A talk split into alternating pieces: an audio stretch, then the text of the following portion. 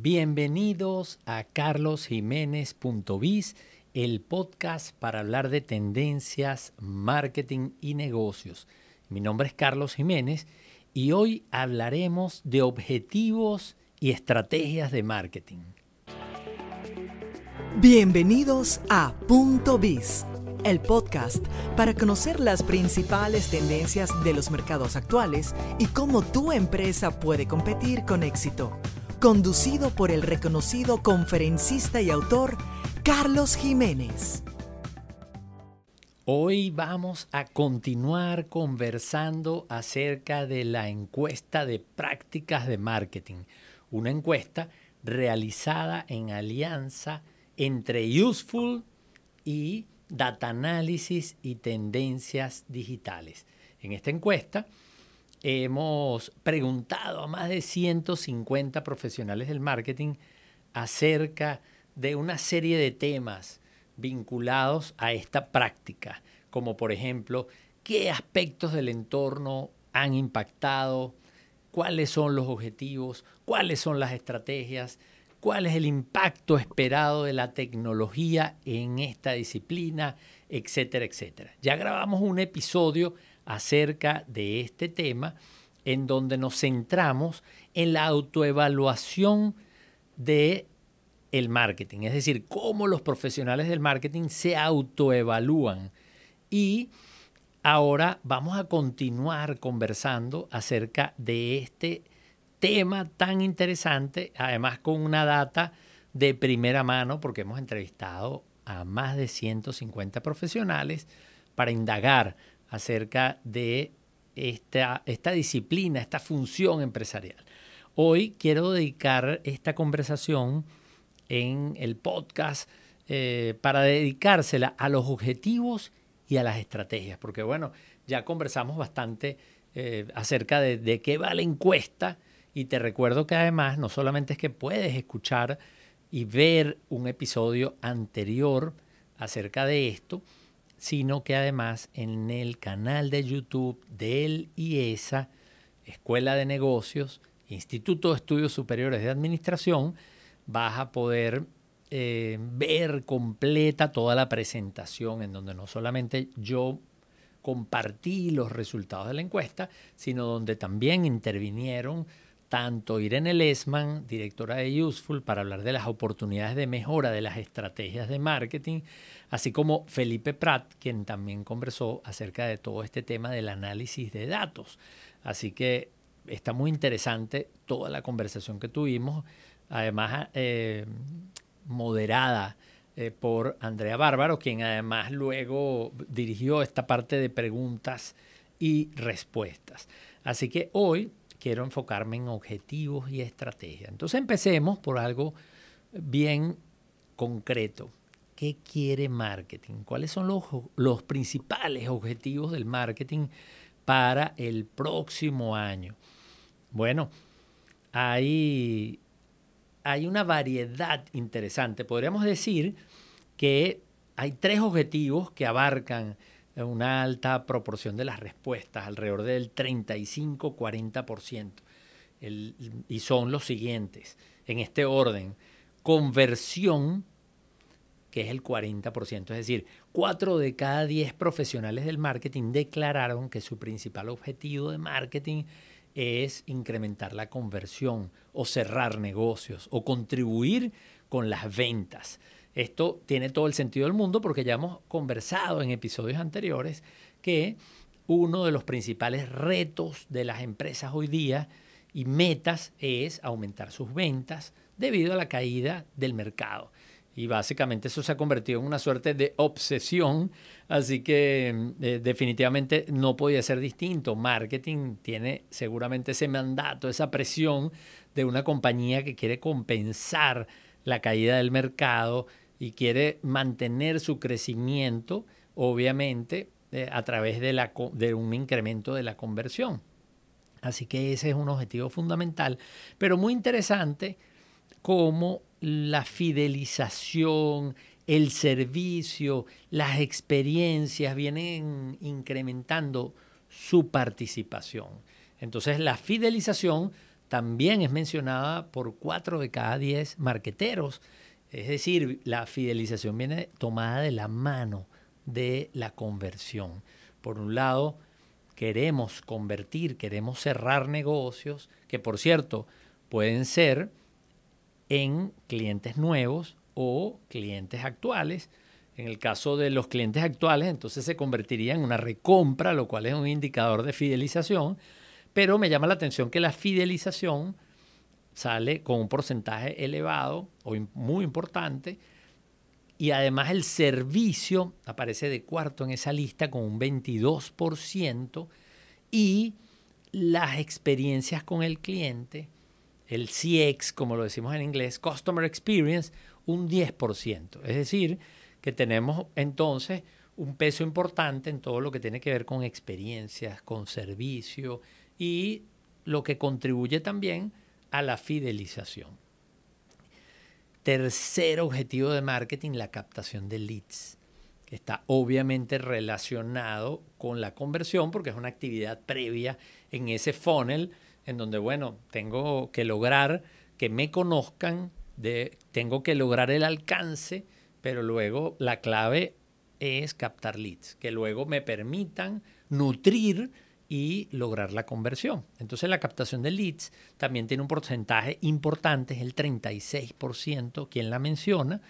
Eh, así que resumiendo, podríamos decir que los principales objetivos de marketing son entonces la conversión y la fidelización de los clientes actuales, la captación de leads, el servicio, luego aparece branding con un quinto, uno de cada cinco, o 20% la mencionan, que ese sería como en top of the funnel, ¿no? En la parte de arriba del funnel, que me conozcan. Y luego con 14% todo lo que está relacionado con el desarrollo de nuevos productos, portafolio, etc. Así que podremos decir que el marketing hoy día, según esta encuesta, está muy enfocado entonces en eh, esas distintas etapas del funnel independientemente de que comulguemos con el funnel como metodología o usemos Flywheel o cualquier otra, pero en el fondo lo que buscamos es contribuir a la conversión, contribuir con la fidelización, ayudar en la captación o generar leads, este, y el branding, por supuesto, que, no podía faltar y que está de número 5 en esa lista. Ok, teniendo claro los objetivos de marketing, me gustaría de una vez mencionar cuáles fueron las métricas que mencionaron los marqueteros. Es decir, cuáles, de voy a leer la pregunta textual, ¿cuáles de las siguientes métricas consideras que son las más importantes para medir los resultados de las estrategias de marketing de tu negocio o de, de la empresa?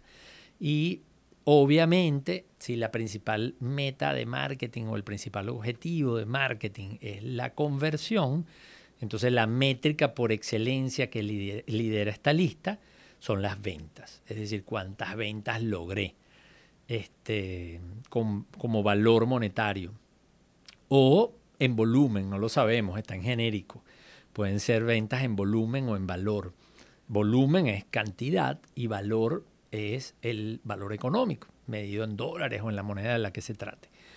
Otra métrica interesante es el conocimiento de la marca, porque recordamos que el objetivo de branding estaba de número cuarto en la lista, eh, o quinto mejor dicho, eh, pero la métrica que nos ayuda a medir ese branding es el conocimiento de la marca. Uno de ellos, no es el único, eh, es mencionado por un 45%. El 43% menciona la satisfacción de los clientes. Algunas empresas lo miden a través del NPS o también con indicadores de satisfacción convencionales. Así que esa es otra métrica interesante para marketing. El alcance o las impresiones, si se trata de marketing digital, también tiene un peso interesante, poco más de un tercio o 36% que la mencionan igualada con otra métrica que hace mucho ruido en el social media o en las redes sociales, que es el famoso engagement o ese involucramiento que tiene la audiencia o los seguidores de la marca en las plataformas sociales, los comentarios, los likes, etcétera, etcétera. Así que eh, podríamos decir que esas son como las métricas más mencionadas, muy general, porque obviamente en la medida que podemos ir entrando en detalle, hay métricas muy específicas, algunas métricas vinculadas a comercio electrónico, algunas métricas vinculadas a conversión, algunas métricas vinculadas a, marca, etc. Pero en general, estas son las, mencionadas, llama la atención, ya, ya ah, pasando un poco de lo que son los objetivos y los KPIs o las métricas que fueron mencionadas y entrando en el mundo de las estrategias, me llama la atención, número uno, cómo hay una proporción importante de empresas que declaran no tener una estrategia. El 34% de los entrevistados dice, no tenemos estrategia. Ante la pregunta literal, ¿tu empresa ha diseñado una estrategia de marketing digital? Aquí estamos hablando del marketing digital en particular en este caso un 34% dice que no. Es decir, son empresas que probablemente tienen un sitio web, tienen una presencia en, redes sociales, porque sabemos que la, penetración de, de las redes sociales es muy alta, tanto en particulares como en negocios. Así que, sin embargo, un poco más del 30% declara no tener una estrategia explícita, porque realmente sí la tienen, aunque no lo saben. Porque recuerden que las estrategias no son otra cosa que em, acciones. Es decir, cuando tú actúas en un mercado, publicas un contenido, respondes un comentario, pautas un aviso o contratas un aviso en un sitio web o en una plataforma social, eh, todas esas eh, acciones o tácticas al final se configuran en una estrategia. Lo que pasa es que no es explícita, sino pasó por ese proceso en donde tú definiste claramente una visión para tu negocio, donde tú definiste objetivos de largo, mediano o corto plazo y luego los cómo. Es decir, esas estrategias que te van a ayudar a cumplir esos objetivos. Entonces, si no lo hiciste de manera explícita y simplemente estás en un devenir eh, en el mercado, entonces, bueno, sí, tienes una estrategia, lo que pasa es que es implícita, no la definiste explícitamente. Pero llama la atención que hoy día haya un tercio de las compañías, o un 34% para ser exactos, que declara que no, que no hay estrategia explícita. Aunque, como digo, seguramente sí eh, la tienen implícitamente, aunque no lo saben. Luego, em, el 56% de las estrategias son in-house, es decir, son hechas por la propia empresa. Lo cual no está mal eh, a priori, sin embargo, allí no, no tenemos cómo medir con esta pregunta la calidad de esas estrategias, la profundidad de esas estrategias, lo robusto de esas estrategias o qué tan duras son esas estrategias. Entonces, allí podríamos tener también un abanico de opciones, podríamos tener compañías que tienen equipos calificados, equipos que tienen experiencia y están básicamente diseñando estrategias eh, con, recursos, con eh, recursos me refiero, por ejemplo, con información, con estudios de mercado, con personal calificado, con experiencia, eh, y, podemos encontrarnos en el otro lado del espectro una compañía que no tiene ni siquiera un departamento de marketing estructurado y simplemente tienen a una persona que puede estar haciendo las veces de la función, a pesar de que no esté ni calificado en términos académicos o de experiencia, eh, y no tenga los recursos porque no cuenta con información, no tiene herramientas, etcétera, etcétera. Entonces ahí puede haber un abanico, ese 56% puede ocultar muchas cosas, puede tener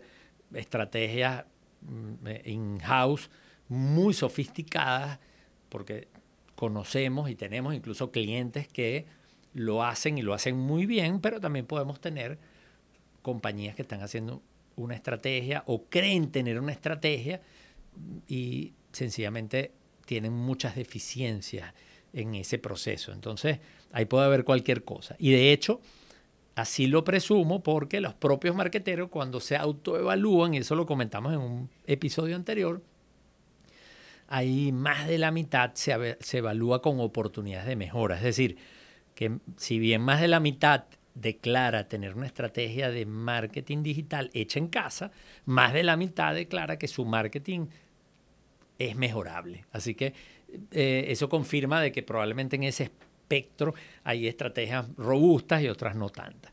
Y un 10% eh, declara tener una tercerización de la estrategia.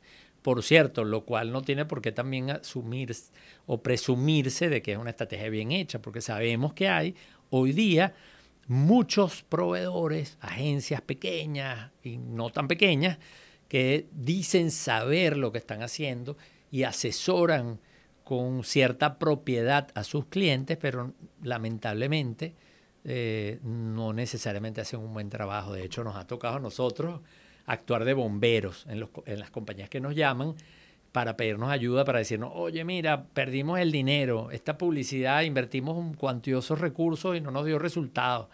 Ese es el caso, es un caso lamentable, pero no tan lamentable como algunos clientes que recurren a nosotros porque tienen una, una crisis reputacional, porque tercerizaron, por ejemplo, las redes sociales sin ninguna estrategia, y la tercerizaron con una compañía o con un freelancer que no necesariamente tiene las capacidades y eso derivó en una crisis reputacional por una imprudencia o incluso por un mal manejo de un reclamo o de una crítica y, bueno, luego tenemos que actuar como bomberos tratando de controlar la situación, que no es lo ideal. Pero entonces, en términos de estrategia, podríamos entonces llevarnos esa idea.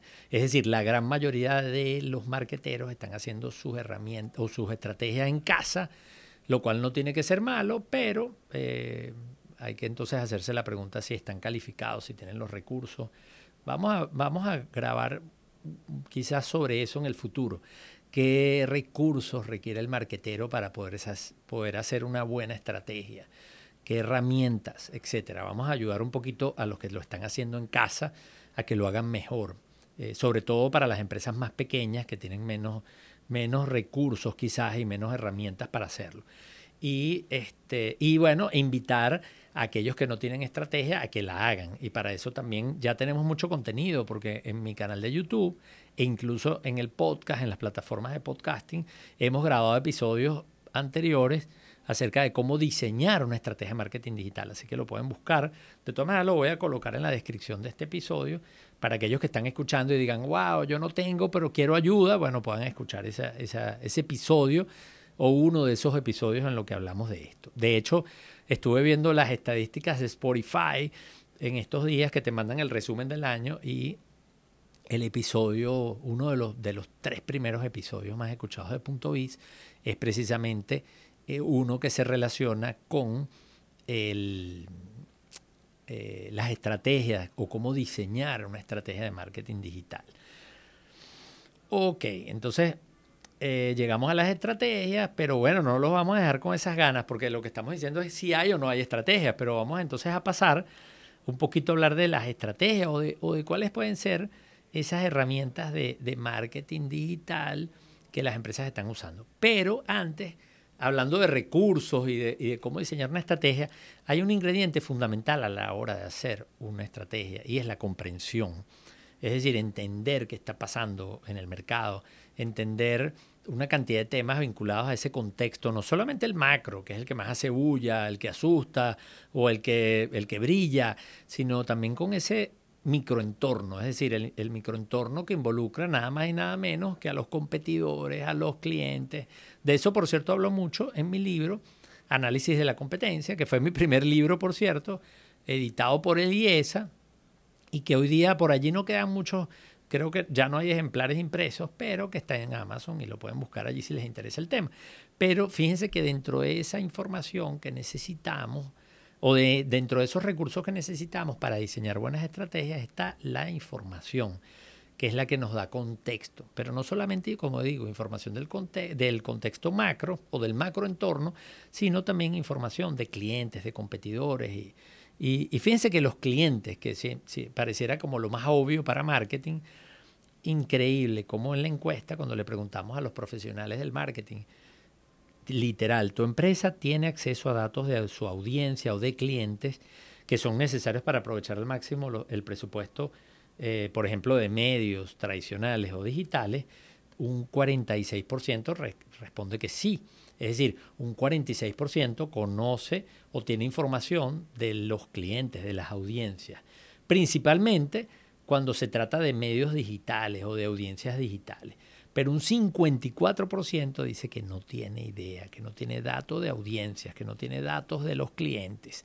Entonces, imagínense, allí tenemos una brecha muy grande porque cómo podemos diseñar buenas estrategias si no conocemos o no entendemos bien a esas audiencias y a esos clientes. Entonces ahí hay una brecha que cerrar.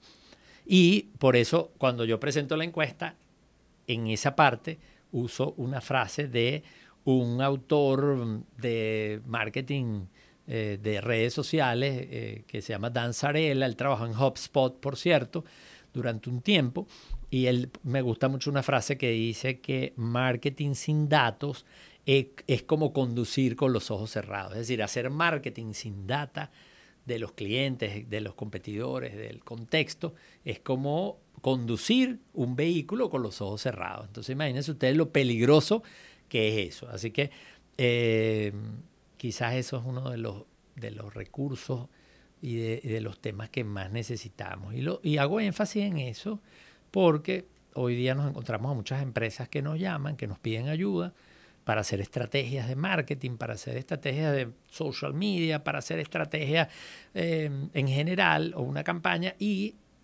resulta que no tienen información, nunca han hecho un estudio de mercado, no saben qué, qué presencia tiene la marca en el mercado, cómo la gente la ve, eh, cómo es percibido el producto o servicio, cuáles son las necesidades de los clientes. Hay mucha, mucha ausencia de conocimiento de, en esa materia. Así que estamos conduciendo con los ojos vendados, con los ojos cerrados, y eso es altamente peligroso.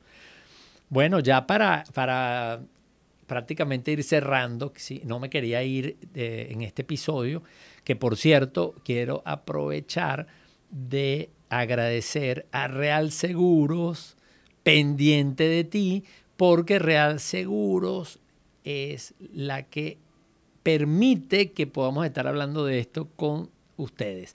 Así que agradecido a Real Seguros por apoyar este, esta iniciativa, este episodio de, eh, de mi podcast.biz que lo están viendo y lo están escuchando no solamente a través de YouTube, sino también a través de las plataformas de podcasting en donde les recomiendo que se suscriban. Si es en YouTube, suscríbanse. Si es en alguna de las plataformas de podcasting, también suscríbanse. A mí me encanta, eh, me, escucho muchos podcasts, más que verlos, aunque muchos de hoy día son como este video podcast, pero eh, suelo escucharlos porque me permite ir haciendo otra cosa, pero eh, me encanta hacerlo a través de las plataformas de podcasting, como en mi caso Spotify, porque mi favorita que era Stitcher ya no está en el mercado, pero me gusta hacerlo a través de estas plataformas de podcasting porque me permiten descargar el episodio y así lo puedo escuchar a conveniencia. Entonces a veces estoy caminando,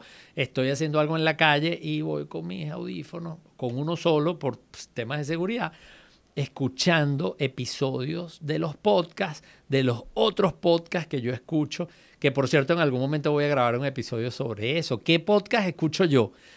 Carlos Jiménez, ¿qué podcast escucho de actualidad, de tecnología, de marketing, de los temas que a mí me interesan y que, por cierto, nutren este episodio y, nutren este podcast porque eh, esa es parte de la idea, ¿no? Cuando uno escribe, uno lee. Cuando uno habla, cuando uno prepara conferencias, cuando uno graba su podcast, uno también estudia, escucha a otros y eso lo enriquece a uno, ¿verdad? No solamente hablamos, sino que también escuchamos, leemos, aprendemos.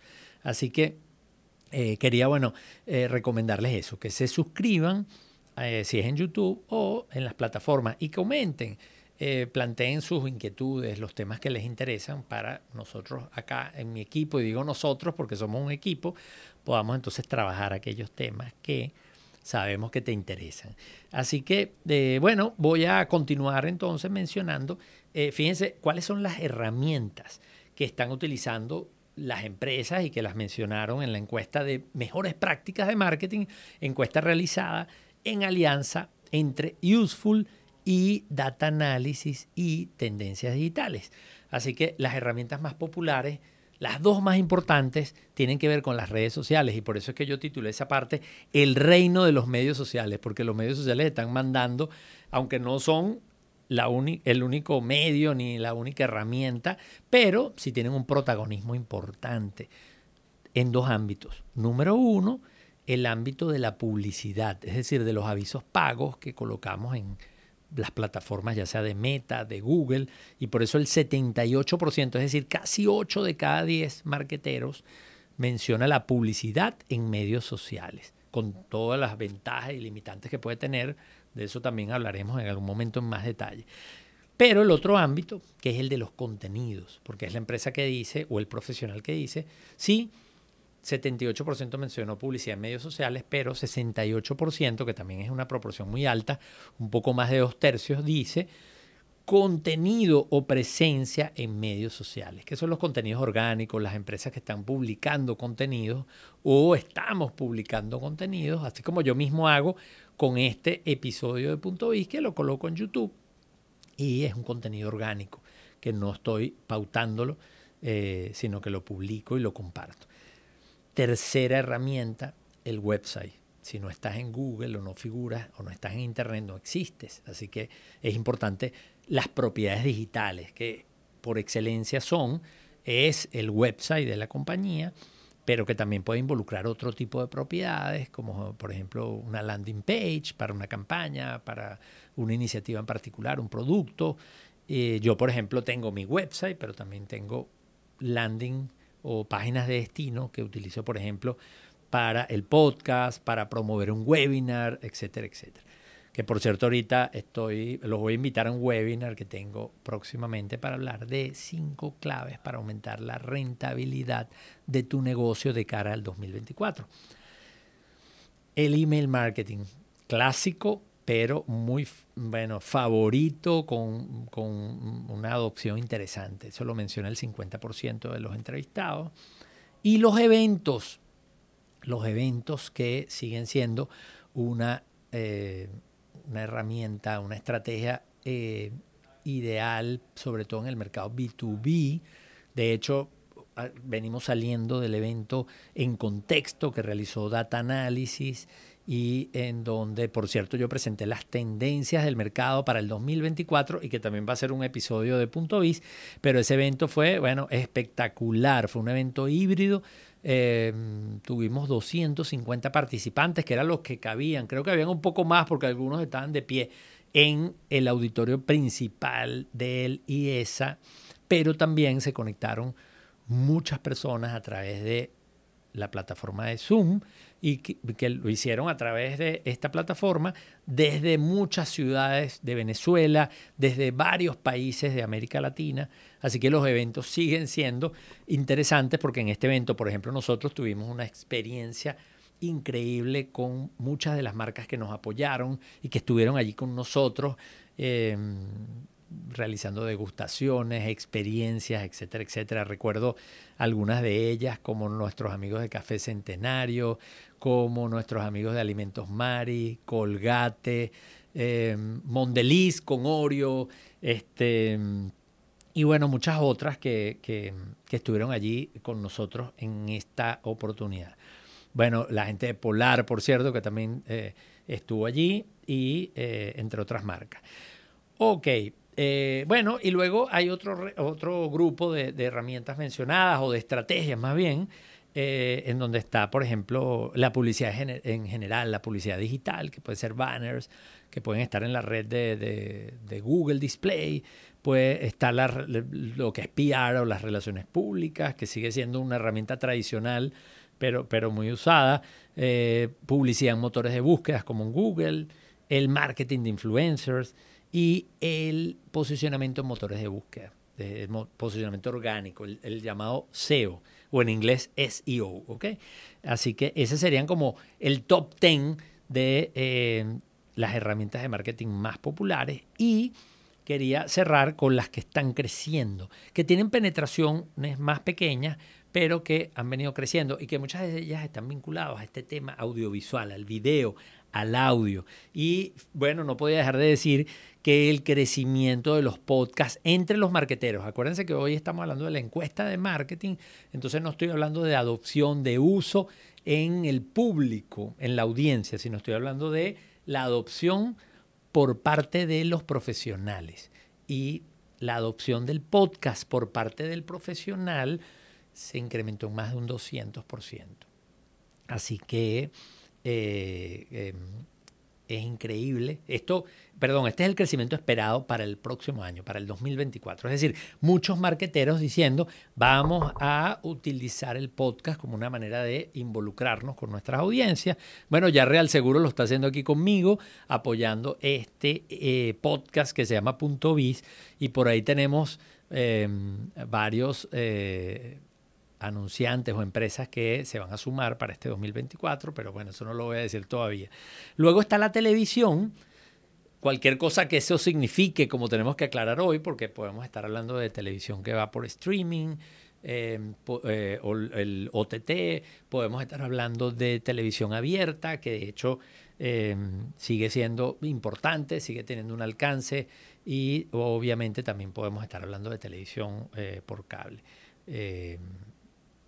Connected TV a través de estas cajitas como el Roku, Apple TV, etcétera, que generalmente son también eh, streaming que a través de estos dispositivos le llega a la gente. La publicidad en videos, en social media o en redes sociales, que también tiene un crecimiento esperado al 100% por parte de los marqueteros. Eh, y luego vienen otras cosas interesantes, como eh, la analítica de datos, como la inteligencia artificial y como el CRM. Pero no me voy a meter con estos temas de tecnología, sobre todo la inteligencia artificial, por eso lo voy a dejar para otra oportunidad en donde tengamos más tiempo de explayarnos en eso, porque ese es un tema muy importante. En la presentación, y ahí los voy a invitar a, a que busquen la información que está en mi sitio web y en mis redes sociales, yo grafiqué un mapa de, o una matriz de medios publicitarios, en donde combiné por un eje la adopción de estas herramientas por parte de los marqueteros contra la efectividad. Y allí me quedó un cuadrante que yo llamé camino seguro, que son aquellas herramientas que son utilizadas por los marqueteros, pero además se considera que dieron buenos resultados. ¿Cuáles son? Les voy a mencionar cuatro, que son básicamente la publicidad en medios sociales, el contenido en redes sociales, los eventos y el email marketing. Así que esas cuatro están en ese cuadrante que yo llamo camino seguro. Así que si las estás utilizando bien, si no, evalúa, porque acuérdense que la estrategia es hecha a la medida, si merece la pena, de acuerdo a tu negocio, el sector en donde estás, tu objetivo, tus audiencias, si conviene utilizarlo. Y luego hay otro cuadrante muy interesante que yo lo llamé Atrévete a probar. Es decir, son las herramientas que declararon efectividad los marqueteros que las utilizaban, pero su adopción no es tan amplia entre la mayoría de los marqueteros. Así que eso puede deberse a que eh, muchos no, no, han, no han incursionado, no han probado este, y, y, quizás por eso la invitación del nombre del cuadrante, atrévete a probar o por lo menos a evaluar, diría yo, si queremos ser más conservadores. Allí están los videos eh, o la publicidad en videos en social media, está el posicionamiento en motores de búsqueda, que de hecho hay un episodio que grabé con Ángel Méndez y hablamos un poquito de eso, la radio, medio tradicional que se defiende muy bien en el ambiente digital, y el marketing de influencers, eh, que también ha hecho mucho ruido, mucha gente habla de él, eh, pero que, mm, bueno, hay, hay, algunos temas allí que, que, tomar en cuenta. Así que esos serían los otros cuatro, las cuatro herramientas que tienen también una buena efectividad entre los que la utilizan, pero todavía su alcance entre los marqueteros, no entre la audiencia, entre los marqueteros sigue teniendo una oportunidad de crecimiento. Así que eh, bueno, espero que esto te sea útil. Yo cerraba esa parte en mi presentación de la encuesta con una frase de Michael Brenner de Marketing Insider Group que dice, si bien las tendencias de marketing van y vienen, los fundamentos del éxito siguen siendo los mismos. Comprender las necesidades de su audiencia y comunicarse con ellos de manera clara y consistente. Así que con esa frase termino este episodio y bueno, los invito a que se suscriban por favor en YouTube o en las plataformas de podcasting en donde está publicado este episodio, pero sobre todo que comenten, pregunten si algo les hizo falta, si tienen dudas o sugieran profundizaciones o detalles específicos sobre lo que aquí hablamos, porque hay mucha información interesante, pero poco tiempo para profundizar. Así que esos comentarios me van a ayudar mucho a orientarme y enfocar el trabajo de lo que estamos haciendo. Así que bueno, me despido, no sin antes agradecerle de nuevo a Real Seguros, pendiente de ti, por apoyar el desarrollo de este contenido, especialmente para todos los que nos están escuchando. Así que los invito a un próximo episodio de carlosjiménez.biz. Hasta luego.